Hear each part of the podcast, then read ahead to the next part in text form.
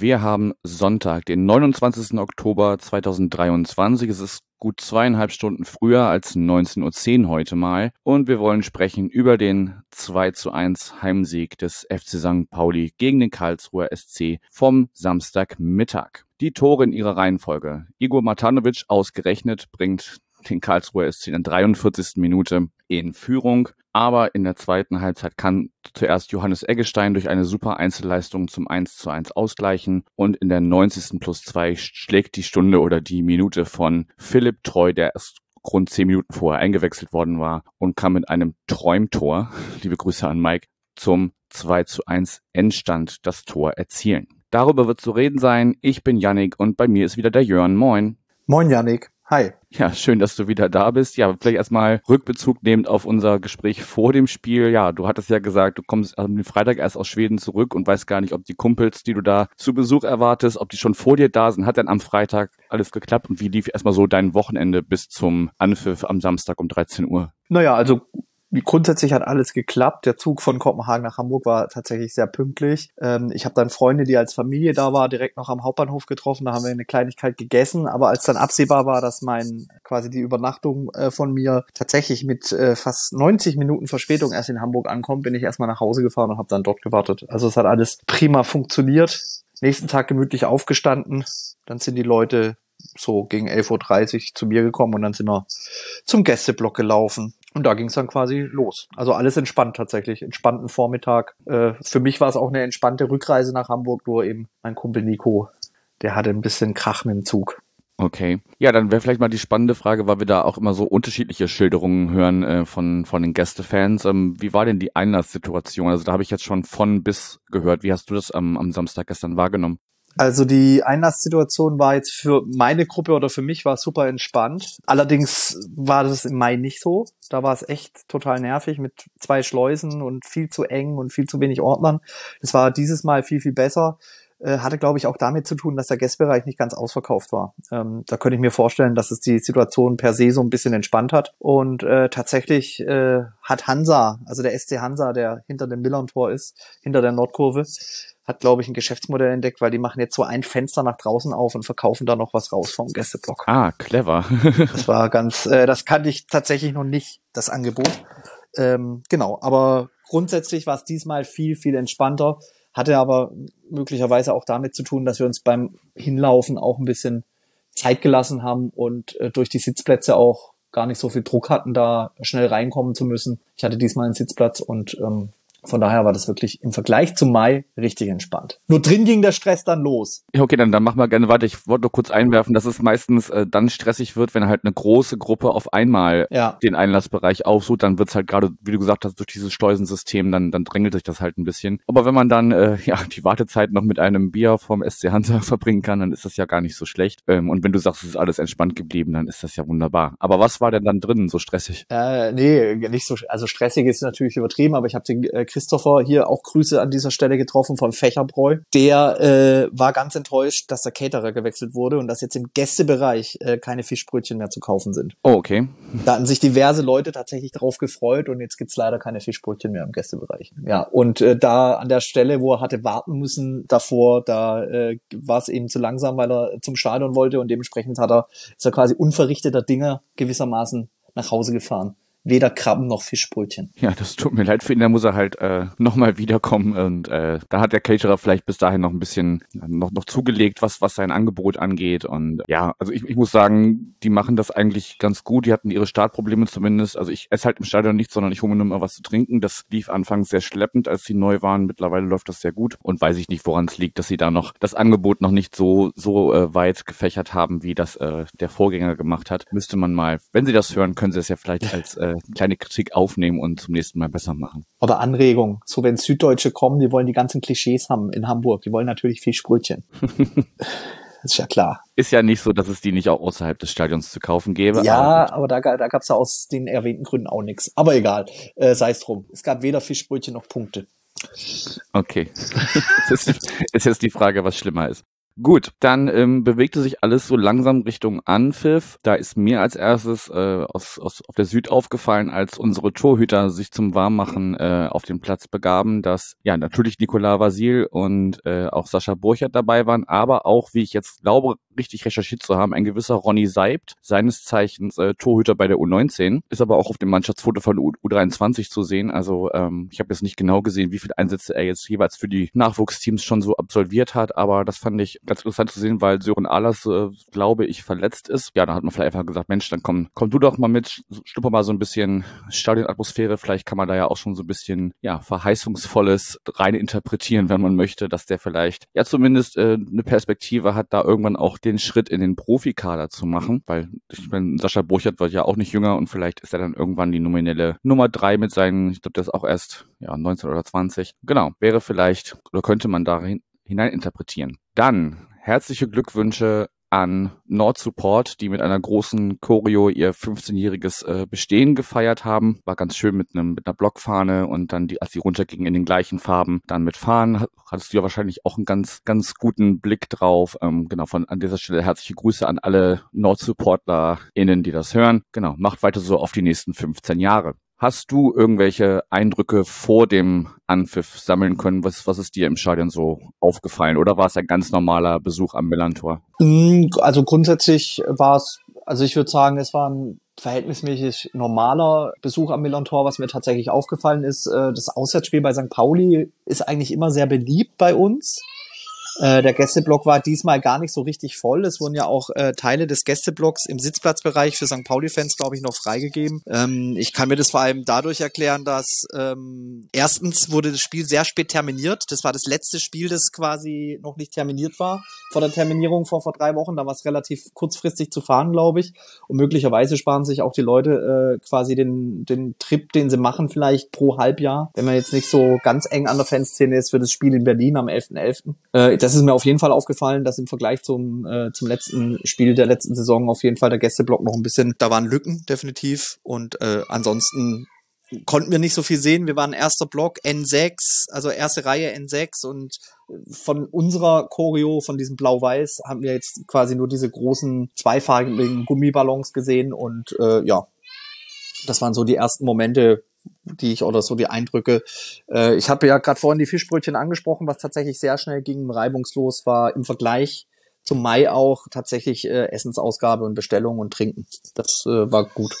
Da war man sehr schnell bedient. Im Mai habe ich es tatsächlich äh, aufgegeben nach einer halben Stunde, weil die Schlange nicht vor und nicht zurückging. Und äh, ja, aber also so ganz entspannter, ganz normaler Spieltag so gesehen. Okay, also ich glaube bei euch, du hast ja gerade eure Choreo schon angesprochen, vorne war dann auch nochmal so ein, so ein Spruchband am Zaun, ähm, blau-weiß Olé und genau, dann halt also die, diese aufblasbaren Würste, Würstballons nenne ich es mal, äh, die haben mich erinnert, als wir irgendwann mal im Volkspark zu Gast waren, hatten wir die in braun natürlich und dann haben die sich quasi vom Oberrang so in den in das Stadion ergossen, also so ein bisschen äh, nach dem Motto, wir äh, scheißen euch zu. Da, das war meine Assoziation zu diesen ähm, zu diesen aufblasbaren Würsten. Genau, und natürlich bei, bei Nord Support war dann auch noch vorne am Zaun zu lesen, 15 Jahre das Herz der Kurve, so sinngemäß wenn ich es jetzt gerade richtig zusammenkriege. Genau. Beides ganz, ganz ordentlich oder auch schön anzuschauen. Und ähm, ja, dann könnten wir eigentlich so langsam zum Spiel kommen. Ähm, euer Trainer Christian Eichner, der tatsächlich auch meinen Kollegen Tim dann kurzzeitig fürs Trainerteam, also für sein Trainerteam rekrutieren wollte, weil äh, er von der ja eloquenten und äh, ja Substanz, substanzhaltigen Frage wieder positiv äh, überrascht war, wie es halt so Tims Art ist. Da äh, hat er schon so manchen Trainer von sich überzeugt, weil so die Fragen der Journalie ja manchmal auch so ein bisschen, ja, also ist jetzt nicht gerade, was hatten sie zum Frühstück, aber das, das Niveau ist halt größtenteils sehr überschaubar. Genau, der hat auf jeden Fall gesagt, naja, er hat ein sehr, also ein sehr gutes eigenes Team gegen ein herausragendes gegnerisches Team gesehen. Was würdest du denn erstmal sagen, wenn wir mal erst mit einem positiven anfangen? Was hat denn der KSC in der ersten Hälfte gut gemacht? Ich glaube, äh, äh, das kann man an Eichner, schaut euch die Nachspiel-PK vielleicht mal an. Das kann man, glaube ich, an Eiche zurückgeben. Der ist auch immer sehr eloquent und klein in seinen Aussagen. Ich glaube, er meint, herausragend meint er vor allem St. Pauli auf die ganze Saison gesehen, so wie ich sie auch sehe oder so wie sie viele sehen. Das ist ja mittlerweile kein Geheimnis mehr. Ähm, was mir tatsächlich, das habe ich im Tim auch in der Halbzeit geschrieben, was mir sehr, sehr gut gefallen hat in der ersten Halbzeit war die schöne Balance, die wir hatten im Spiel. Also ähm, womit ich nicht so umgehen kann, sage ich mal, wenn man sich, ja gut, das passiert manchmal, wenn man äh, wirklich komplett unterlegener Gegner ist gegen Bayern oder so, womit ich weniger umgehen kann, ist, wenn man sich hinten reinstellt und nur die Bälle rauskloppt. Und es war tatsächlich überhaupt nicht der Fall bei uns. Das war sehr eine schöne Balance, ähm, defensiv viel Struktur gehabt, alle Lücken zugelaufen, St. Pauli vor große Probleme gestellt, hat Fabian Hürzler ja auch gesagt. Und was mir tatsächlich aufgefallen ist, dass sie so alle paar Minuten mal dieses Anlaufen angetestet haben. Und das ist ein, zweimal fast schief gegangen bei St. Pauli. Äh, das wäre auch so das Einzige, was ich so in den letzten zwei, drei Spielen bei St. Pauli so als kleine Achillesferse entdeckt habe, dass wenn man was sieht, beziehungsweise die äh, Aufbaubewegung bei St. Pauli gezielt anläuft, dann kann man sie manchmal zu Fehler zwingen. Das ist einmal, was sie war, unsauberer Pass. Ich weiß nicht, ob das die Situation in der 14. oder 8. Minute war, aber da gab es äh, tatsächlich direkt Ballgewinn von uns und Umschaltspiel. Und das würde ich als zweites neben der ausgewogenen Defensivbalance äh, sehen, als sehr, sehr positiv in der ersten Halbzeit. Diese Umschaltmomente, äh, wo immer wieder äh, der Igor quasi im Mittelpunkt stand, der mich zum Beispiel persönlich total überzeugt hat. Äh, man sieht, was Mantanovic für ein guter Spieler ist, wenn der fit ist. Also nicht nur als, er hat ja nicht nur das Tor gemacht, das war eigentlich klar, dass er das Tor macht, finde ich super. Aber wie der quasi als Anspielstation genutzt wurde, das fand ich klasse. Bälle abtropfen lassen, Bälle festmachen, Bälle tief spielen, das fand ich schon sehr, sehr gut. Und ähm, was St. Pauli eben gemacht hat in der ersten Halbzeit, sie haben dann einen Hebel gefunden, der so ein bisschen funktioniert hat. Das war quasi rausverlagern auf die linke Seite, auf einen rechten langen Pfosten flanken und dann äh, tauchte da zweimal Metcalf auf, äh, wo Treves ja zum Beispiel nur einmal im nachfassenden Ball sich geschnappt hat. Und ansonsten deshalb, du hattest gefragt, ob ich enttäuscht bin im Vorgespräch. So richtig kann ich den Jungs keinen Vorwurf machen, weil die auch äh, unfassbar viel gelaufen sind, äh, taktische Vorgaben erfüllt haben und so weiter. Genau. Und das sind so die positiven Dinge negativen Dinge können wir vielleicht gleich ansprechen. Ich sag's mal so, bis zur 75, 65. Äh, Minute saß ich im Stadion, war relativ entspannt und habe mir gedacht, okay, dieses Ding könnten wir heute tatsächlich gewinnen, weil St. Pauli nicht viele Ideen hatte. Dann kam dieser wirklich Hut ab dafür, sehr, sehr mutige Würz, äh, Würzler.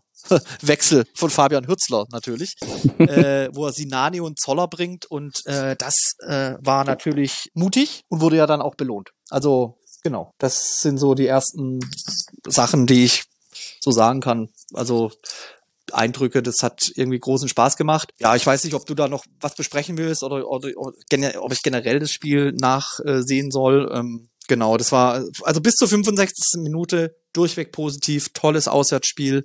Und da habe ich mir echt gedacht, ey, wenn St. Pauli nichts ändert, dann können wir sogar hier mit drei Punkten heimfahren. Auch die Idee mit Saat haben sie relativ schnell wieder im Griff gehabt. Äh, das habe ich von St. Pauli dieses Jahr in so äh, eher selten gesehen. Sie haben die Verlagerung weiter probiert, aber die sind sehr oft ins Ausgerutscht, beziehungsweise waren ungenau. Also sei es jetzt auf Saat oder äh, Saliakas. Äh, das hat der KSC echt klasse gemacht. Mit hohem Aufwand, klar, aber die haben Hausaufgaben gestellt, wie Fabian Hützler sagen würde, glaube ich, den, den Gegner.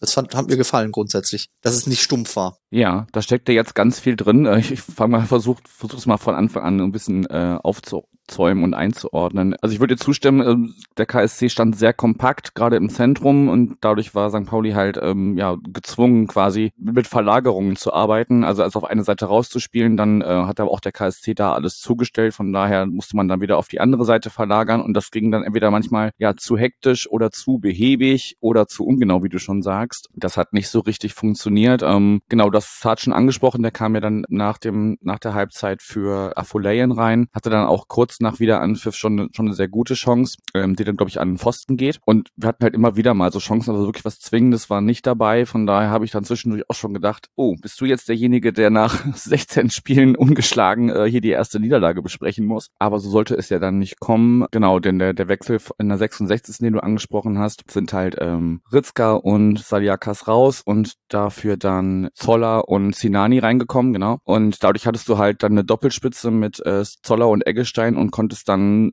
in der letzten Kette sozusagen für eine, für eine Überzahl sorgen, wenn also Zoller und Sinani rein sind und dann natürlich auch Metcalf und Saad. Und ähm, wenn dann noch jemand aus dem Zentrum nachgerückt ist, hattest du halt eine Viererkette eurerseits gegen ähm, fünf oder sechs Leute von uns wo du dann halt durchaus dann noch Chancen, ja, die erspielen konntest und so gerade die letzten 20 Minuten, das hat man ja auch auf den, auf den Rängen gemerkt, äh, da vielleicht kurzer Einschub. Dadurch, dass ihr so kompakt standet, hatten halt Metz und Wahl manchmal einfach den Ball sehr lange am Fuß und mussten erstmal schauen, wo können sie ihn überhaupt hinspielen und da dann zu pfeifen von den Rängen, also unsererseits, ja, ist nicht die, das, wie ich Support verstehe, ganz im Gegenteil, ähm, vielleicht müsste man sich da einfach mal ein bisschen mehr angucken, was da gerade auf dem Platz passiert und weshalb der Ball jetzt nicht so munter da durch die Ketten gespielt wird, äh, wie wir das vielleicht aus vergangenen Spielen gewohnt sind. Das ist uns, hast du ja auch schon in so einem Nebensatz angesprochen, ähm, ja, da sind uns die Hausaufgaben, die uns gestellt wurden, ein bisschen schwer gefallen und wir haben da erst sehr spät Lösungen gefunden. Genau, würde ich dir grundsätzlich zustimmen. Äh, was auf was Christian Eichner dann im Gespräch da mit Tim hingewiesen hat, da hat er allerdings auch recht, weil auch die Aufgabe, die wiederum äh, quasi Hürzler dann Eichner gestellt hat mit den äh, mit dem zweiten Stürmer, hat hat Karlsruhe, also der Druck war enorm hoch, keine Frage. Also St. Pauli ist richtig gut ins Spiel gekommen nach dem Wechsel, aber was den Eichner oder was Eiche richtig gefuchst hat, war dann die Tatsache, dass quasi das Tor gar nicht wegen dieser Überzahl fällt, sondern weil die keinen Zugriff zu dritt auf Eggestein bekommen. Also sprich, ja. das ist eine Geschichte, die man theoretisch lösen kann. Aber gut, so ist es halt. St. Pauli gleicht aus und dann war da natürlich äh, Halligalli. Wobei, die nächsten sechs, sieben Minuten haben sie ja dann durchgestanden, auch mit dem nötigen Quäntchen Glück. Und dann, als wir dann in der Verlängerung oder in der Nachspielzeit waren, hatte ich ja eigentlich schon gehofft oder denke ich mir, okay, für den Aufwand, wenn wir mit dem Punkt heimfahren, ist doch auch schön. Aber das sollte ja auch nicht sein. ja, das hatte ähm, Tim so schön im Blog beschrieben, dass ähm, Eggestein halt diesen Dreiklang aus Annahme, Mitnahme und Abschluss so auf der Größe eines Bierdeckels oder auf der Fläche eines Bierdeckels da vollführt und es stehen wirklich drei Verteidiger von euch drumrum und, und greifen nicht ein, weil er auch einfach auf kleinstem Raum, ne? Ich meine, da will man wahrscheinlich auch nicht dazwischen gehen, weil am Ende trifft man dann wahrscheinlich nicht den Ball, sondern irgendwie sein Knie oder seinen Fuß und dann gibt's Elfmeter. Aber da, ich glaube, euer Trainer hat es als Läppsch äh, bezeichnet, wurde dann auch noch darauf hingewiesen, ob man das bitte übersetzen könnte für die norddeutsche Journalie. Ähm, also ja. so fahrig, bisschen ja. nachlässig würde ich es vielleicht, oder hat, hat er es auch, glaube ich, dann über, über, übersetzt. Genau, unser Zweikampfverhalten in dem Fall. Er, er, er lobt aber auch äh, tatsächlich, was du meintest, äh, dass es äh, technisch ein sensationelles Tor war. Sieht man gar nicht so, glaube ich, in der Sportschau, aber so von allen war das wunderbar gemacht von Eggestein ja, ich glaube, was quasi, ja, negativ will ich es nicht nennen, aber was halt wirklich ein Faktor war und das, das unterscheidet die Spitzenmannschaft von der Mittelfeldmannschaft äh, in dem Punkt. Man hat quasi auch mit eigenen Augen gesehen, die Auswechselbänke. Wir kommen mit fünf Spielern, mit zwei über 30-jährigen Außenverteidigern, dem Marcel Beifuß, wer saß noch auf der Bank? Der Budu äh, Zivaze und der Burnic. Die saßen auf der Bank, die fünf Spieler. Sprich, man hat kaum Optionen. Wir hatten es angesprochen, äh, dünner Kader. Jerome Gondorf, der Kapitän, ist ausgefallen vor dem Spiel, mhm. krankheitsbedingt. Mhm. Quasi ganz nüchtern betrachtet. Fabian Hürzler kann in der 66. Minute einen luxemburgischen Nationalspieler einwechseln und Simon Zoller, der äh, dessen Stärke in der zweiten Bundesliga hinlänglich bekannt ist, der auch schon Mannschaften zum Aufstieg geschossen hat. Und das finde ich halt schon, der Aufwand wurde immer größer, die Intensität wurde immer größer. Und da konnten wir quasi nichts mehr zusetzen, auch aufgrund unserer dünnen Personallage. Also dass wir eigentlich so halt, was heißt improvisierte Wechsel, aber im Endeffekt hat man taktisch wenig Möglichkeiten, da noch einzugreifen.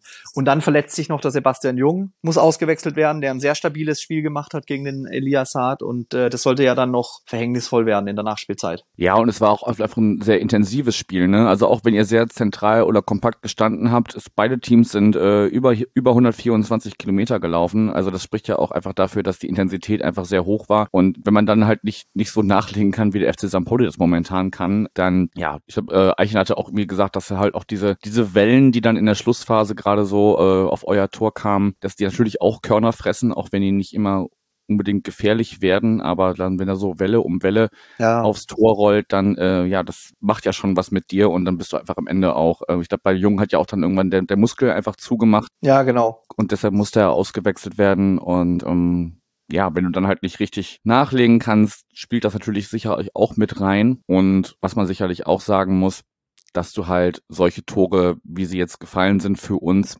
dass sie auch dann eher dann fallen, wenn du an der Tabellenspitze stehst, anstatt im Tabellenkeller. Das gehört zur Wahrheit sicherlich auch dazu. Ja, voll. Ich meine, ich sag's mal so, für mich beginnt halt, also für mich beginnt das Tor, weil ähm, äh, hatten wir jetzt im Vorgespräch nicht so, äh, nicht so, also Ecken ja gut, jeder Fan hat da wahrscheinlich, äh, bei Ecken zitter ich halt dieses, dieses Jahr besonders, weil wir gegen Magdeburg so ein komisches Ding kassiert haben, gegen Fürth so ein komisches Ding. Und deshalb beginnt für mich das Gegentor eigentlich schon bei dem Zweikampf zwischen Tide und äh, Saad. Das ist jetzt totale Fußballplattitüde, aber ich sag's mal so, also entweder kommt der Saat nicht vorbei oder der Ball nicht vorbei oder beide nicht. Aber dass Saat und der Ball vorbeikommen, ist natürlich äh, Katastrophe dann und äh, führt dann zum Eckball de facto. Und ja, dann geht's halt weiter. Also dann ist irgendwie der Strafraum nicht besetzt hinten und der Philipp Treu trifft das Ding. Das ist ja unfassbar. Das, also deshalb steht dann die Mannschaft oben am Endeffekt. Also ich habe mir, ich hab mir das gestern nochmal angeguckt, so von quasi aus der Rückenperspektive von Treu. Also das, das, der legt da ja alles rein, das ist Wahnsinn. Und äh, ja, ist halt dann total bitter, aber aufgrund äh, der ähm, Sachen, die du angemerkt hast, Laufbereitschaft und taktisches Verschieben, bin ich jetzt von der Mannschaft nicht enttäuscht. Ähm, eigentlich bin ich nur enttäuscht von Marcel Happel, muss ich ehrlich sagen. Okay, warum? Weil der Marcel, Hart, Marcel Happel hat es nicht geschafft, der Spieler zu sein, der die meisten Kilometer gelaufen hat. Das ist ein Skandal eigentlich diese Saison. okay. Da war der Paul Nebel davor. Ja. Paul Nebel ist 50 Meter mehr gelaufen als Marcel Hart. Das äh, geht natürlich gar nicht. Und ähm, 13,07 zu 13,02, also auch wahnsinnige Werte, 13 Kilometer. Ja. Ja, der, also wo du heute schon ansprichst, der war natürlich so ein bisschen auf verlorenem Posten, weil er natürlich gerne bei uns so im Zentralen so als freies Radikal agiert und wenn da halt alles dicht ist, also er hatte, er hatte seine Abschlüsse, einer kam auch, glaube ich, ganz gut aufs Tor, aber das war nicht, nicht sein Spiel gestern, weil er einfach so gut positioniert war und er da nicht ja. sich so entfalten konnte, wie das, wie er das manchmal schon ähm, tun konnte. Nun warst du ja in der ja, jetzt im Nachgang zweifelhaften äh, guten Lage, äh, alle Spiele auf deiner Seite fallen zu sehen, ne? Alle Tore, ja. Alle Tore, genau. Entschuldige. Ja, genau. Nun wäre noch meine Frage, es gab ja eigentlich nach dem Ausgleich nochmal für Simon Zoller, den du auch schon angesprochen hast, die Chance, sich zum ersten Mal in einem Pflichtspiel mit einem äh, Tor für St. Pauli einzutragen. Das wurde dann wegen einem vermeintlichen Foulspiel durch Saad an eurem Torhüter aberkannt oder abgepfiffen. Wie hast du diese Szene noch vor Augen? Weil das war halt von mir aus der Süd äh, nicht wirklich gut zu erkennen und auch in den Fernsehbildern bin ich zumindest 50-50 eingestellt, dass man das als Foul geben kann. Man kann es aber auch einfach als äh, ja, Körpereinsatz werten und das Tor geben. Wie hast du das wahrgenommen oder vielleicht auch durch die Fernsehbilder, die du im Nachgang noch angeschaut hast? Weißt du, was das Problem war? Ich war weder, ich bin, als der Budu eingewechselt wurde für Mantanovic, bin ich raus, um mir was zu trinken zu holen. Ich habe weder das Tor von Eggestein live gesehen, noch die Situation von mit Zoller ah, tatsächlich. Okay. Ich bin reinge ich bin reingekommen, als der Schiedsrichter irgendwie rumdiskutiert hat und Treves am Boden lag. War ein bisschen doof. Gut, das weiß man ja vorher nie, wenn man. Also meiner Freundin ging es genau andersrum. Sie hat das, sie äh, war Getränke holen, als Matanovic das 1-0 geschossen hat, also das 0-1 aus unserer Sicht das 1-0 aus eurer Sicht geschossen hat. Ja, das ist halt immer die Frage, wann geht man los? das ist tatsächlich ein bisschen doof und die Zusammenfassungen, die ich bisher sehen konnte, und das waren ja quasi nur welche im Free TV, die relativ kurz waren. Also zumindest im, ich habe bisher nur die Zusammenfassung im Sportstudio gesehen, ZDF Sportstudio. Äh, da das so 30 Sekunden sind, kam die Szene nicht vor. Also dummerweise. Die konnte ich, die kann ich irgendwie nicht bewerten. Tatsächlich, so blöd es klingt. Ähm, da muss ich den Montag 12 Uhr abwarten. Okay, dann nutzen wir das doch einfach, um äh, alle HörerInnen aufzufordern, in den Kommentare oder unter die äh, Bewerbung dieses Podcasts hier zu schreiben, wie, wie sie das wahrgenommen haben und äh, ob sie denn das Tor gegeben hätten. Ist wahrscheinlich dann die Frage, für welche Seite man es hält. Hätte man, wenn man äh, in Blau-Weiß zum Spiel gegangen ist, hat man es wahrscheinlich. wenn der Schiri pfeift, ist faul, fertig. Quatsch, keine Ahnung. Ja, dumm habe ich nicht gesehen. Ich. Nein, also ich, ich war halt insgesamt nicht so, nicht so überzeugt von der Leistung von Dr. Max Boda. Also, das hat er aber auch, als er das Spielfeld verlassen hat, äh, von den Rängen zu spüren bekommen, dass er da in vielen Fällen gar, gar nicht mal nur für eine Seite, ich glaube, da war, waren beide Seiten, ähm, ja, benachteiligt ist vielleicht zu viel, aber es gab auf jeden Fall auf beiden Seiten Entscheidungen, die von der jeweiligen Seite dann kritisch aufgenommen wurden. Also ich habe sowohl ähm, unsere Spieler mit ihm diskutieren sehen, als auch eure. War, war jetzt nicht so die, die beste Schiedsrichterleistung, finde ich. Nee. Kurz, kurz und knappe also, Zustimmung. Ja, also ja, also in dem Sinn, weil ich, also es war schon intensiv, aber ich fand es halt eher so auf der läuferischen Seite intensiv. Ich fand jetzt gar nicht so viel Sachen so krass schwer zu bewerten. Also im Zweikampf jetzt meine ich. Und ähm, dafür hat er relativ viel äh, für relativ viel Hektik und für Pfiffe gesorgt. Also ja, der wird sicherlich wieder einen anderen, besseren Tag bekommen. Also äh, so abgesehen von der Trevis-Szene, die ich ja jetzt nicht gesehen habe, lag er zumindest bei den wichtigen Sachen zumindest richtig. Also ja, es war, es war jetzt keine katastrophale Leistung oder, oder, oder so. Also alle Tore, die gefallen sind, waren ja auch regulär. Da war ja jetzt keins dabei, nee. wo man drüber so also die, die ihr gegeben hat, meine ich jetzt. Ja, ja. Da war ja jetzt keins bei, wo man drüber diskutieren muss. Ja, aber wer weiß, was das für, also für meine Nerven wäre es auf jeden Fall besser gewesen, wenn Simon Zoller da äh, auch, wenn der auch auf der Anzeigetafel erscheint, der, der Treffer, den er da erzielt. Ähm, aber wenn er da vorher ein, ein zu hartes Einsteigen von Zart gesehen hat, dann ist das eben so. Ding Dong, kurzer Werbeblock für unseren Partner, die Kehrwieder Kreativbrauerei aus Hamburg. Am 24. November heißt es Kehrwieder trifft Millanton in Zusammenarbeit mit unserem Sponsor. Laden wir euch herzlich zu einer Bierverkostung ein. Los geht's um 19.10 Uhr in den Fanräumen. 25 Euro kostet eine Karte. Die Plätze sind auf 50 begrenzt, also müsstet ihr da auch ein bisschen schnell sein. Die ersten Karten sind nämlich schon weg. Außerdem könnt ihr einen Gutschein erwerben über ein Bierpaket bestehend aus zwei Millanton Biergläsern und vier Flaschen Millanton Bier, was ihr euch dann ebenfalls am 24. November in den Fanräumen abholen könnt zum umschlagbaren Preis von 19,10 Euro. Alle Infos findet ihr auch bei uns im Blog und wie gesagt, die Tickets gibt es im Fanladen zu erstehen. Natürlich lohnt sich auch immer der Besuch bei kervida.bier, Bier in der englischen Schreibweise. Da könnt ihr schon mal schauen, welche Biere euch denn da vielleicht am 24. November erwarten könnten. Und wie immer der Hinweis, Bier und andere alkoholische Getränke immer bewusst zu genießen. Ding Dong, Werbung Ende.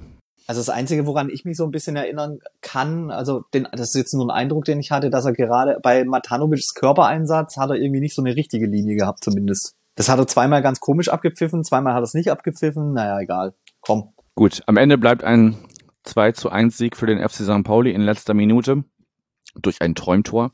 Und ähm, ja, für uns bedeutet das weiterhin die Tabellenspitze. Für euch äh, momentan Platz 14. Wenn wir jetzt mal so ein bisschen, vielleicht, weil wir schnacken auch schon wieder eine knappe halbe Stunde, jo. wenn wir so ein bisschen nochmal so einen kleinen Ausblick machen, wie geht's für euch jetzt weiter?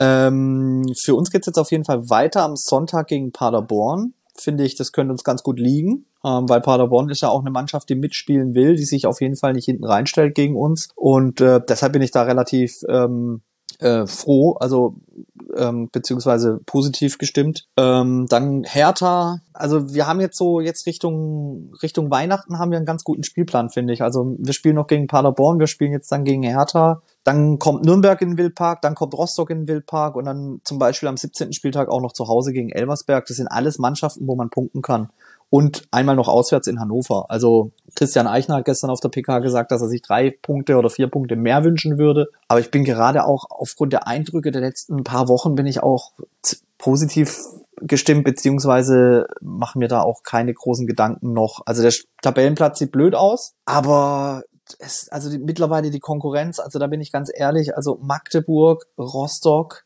die haben so einen Negativtrend die letzten Wochen. Und ähm, von Braunschweig ganz zu schweigen. Und Stand jetzt, und Stand jetzt muss ich sagen, ist Osnabrück und Braunschweig auch nicht zu helfen, in Anführungszeichen. Also Braunschweig erschüttert mich auch tatsächlich. Also mich da, jetzt nicht so. Ich finde das nicht so dramatisch, dass sie da stehen. Nee, aber halt so, dass sie so gar nicht, also dass die irgendwie gar keinen Zugriff bekommen. Die waren im Wildpark auch schwach. Also und ja, also nach unten machen wir keine Sorgen. Ich finde, wir haben gute Möglichkeiten zu punkten. Was halt wichtig wäre, dass Leute zurückkommen, dass Kobalt zurückkommt, der Innenverteidiger, dass Gondorf ähm, bisschen dass Gondorf sich schnell erholt von seiner Krankheit. Das ist so die Achillesferse, dass unser Kader wirklich dünn, dünn, dünn ist. Ähm, man kann ja, hat hatten wir im Vorgespräch ja ähm, auch angesprochen, man kann sich ja bei Herold und bei, der ein super Spiel gemacht hat, der ist auch viel gelaufen nebenbei, der Linksverteidiger von uns. Man kann sich halt bei den jungen Herold und Matanovic ja auch nicht immer ganz sicher sein, dass sie jetzt die nächsten zehn Spiele liefern, äh, konstant und gut.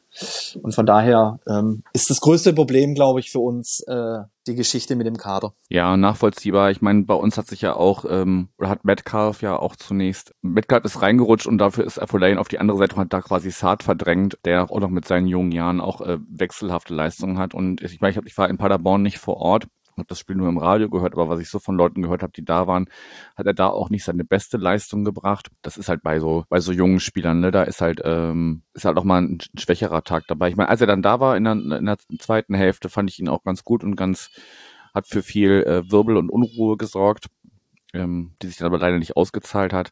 Aber klar, du hast es ja eben auch schon gut zusammengefasst. Ne? Bei uns kommt noch ein luxemburgischer Nationalspieler 20 Minuten vor Schluss auf den Platz und äh, ihr müsst gucken, dass ihr überhaupt alle äh, wie ihr überhaupt alle Plätze auf der Reservebank äh, besetzen könnt. Haben ja, waren ja vier offen. Ja, genau, das, das, deshalb meine ich, ne, dass, dass, dass diese vier Plätze vielleicht zumindest mal perspektivisch dann auch wieder besetzt sind, wäre ja sicher eine, eine bessere Ausgangslage, um dann auch nochmal nachlegen zu können. Dann bin ich mir sicher, werden die Punkte auch kommen und ähm, ihr werdet mit dem Abstiegskampf längerfristig glaube ich, nichts zu tun haben. Da, empfehlen sich, wie du es gerade schon gesagt hast, eher andere Mannschaften, die sich da um die letzten drei, vier Plätze äh, streiten werden. Das ähm, ja, wird den KSC, glaube ich, ne, perspektivisch nicht betreffen. Das kann ich mir eigentlich nicht vorstellen.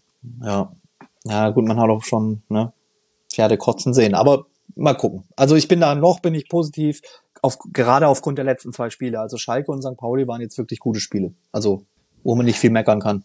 Ja, und ich meine, das kann man ja vielleicht ein bisschen, ich meine, wir standen ja letztes Jahr um die Zeit ähm, auch nicht gerade gut da, aber da waren auch die Spiele nicht so, wie damals dann der Tabellenplatz war weswegen ja. dann auch Timo Schulz irgendwann gegangen wurde, lag ja, glaube ich, dann nicht daran, dass auf dem Platz nichts, nichts Gutes passierte, sondern die Ergebnisse waren einfach nicht da und man hat dann beschlossen, okay, es muss ein, ein Wechsel her. Vielleicht deshalb nochmal abschließend die Frage, wie, wie wird äh, Christian Eichners Position in, in Karlsruhe in der Fanszene gesehen? Vertraut man ihm da, dass er da auch, dass auch wieder bessere, auch, auch gerade ergebnistechnisch bessere Spiele kommen oder ja, wackelt der Stuhl ein bisschen?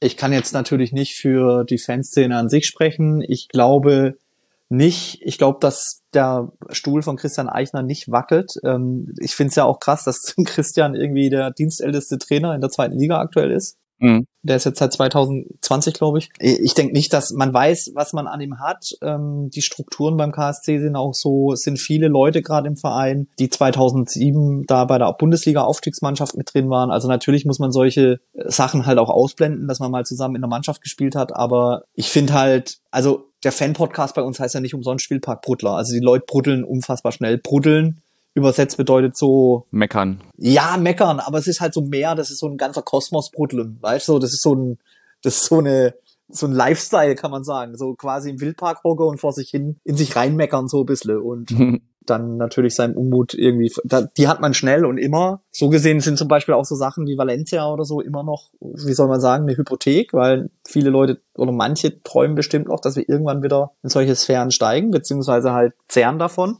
Aber ich glaube, man muss da einen klaren Blick drauf bewahren. Christian Eichner macht und das sind halt so Geschichten, die man nicht so richtig beweisen kann. Aber meiner Meinung nach zumindest macht Christian Eichner aus dem Kader, den er zur Verfügung hat, unfassbar viel immer. So, und ähm, Philipp Hoffmann musste vor kurzem ersetzt werden. Das haben wir gut hinbekommen. Ähm, ich erinnere, um quasi das zu zeigen, welches Gespür Christian Eichner offensichtlich hat, erinnere ich quasi auch immer gern an Mich Mikkel Kaufmann, der zum Beispiel letzte Saison in der Hinrunde noch gar nicht funktioniert hat, war dann zum ersten Mal gegen St. Pauli in diesem Novemberspiel in der Startelf und in der äh, Rückrunde schießt er die komplette Liga zusammen.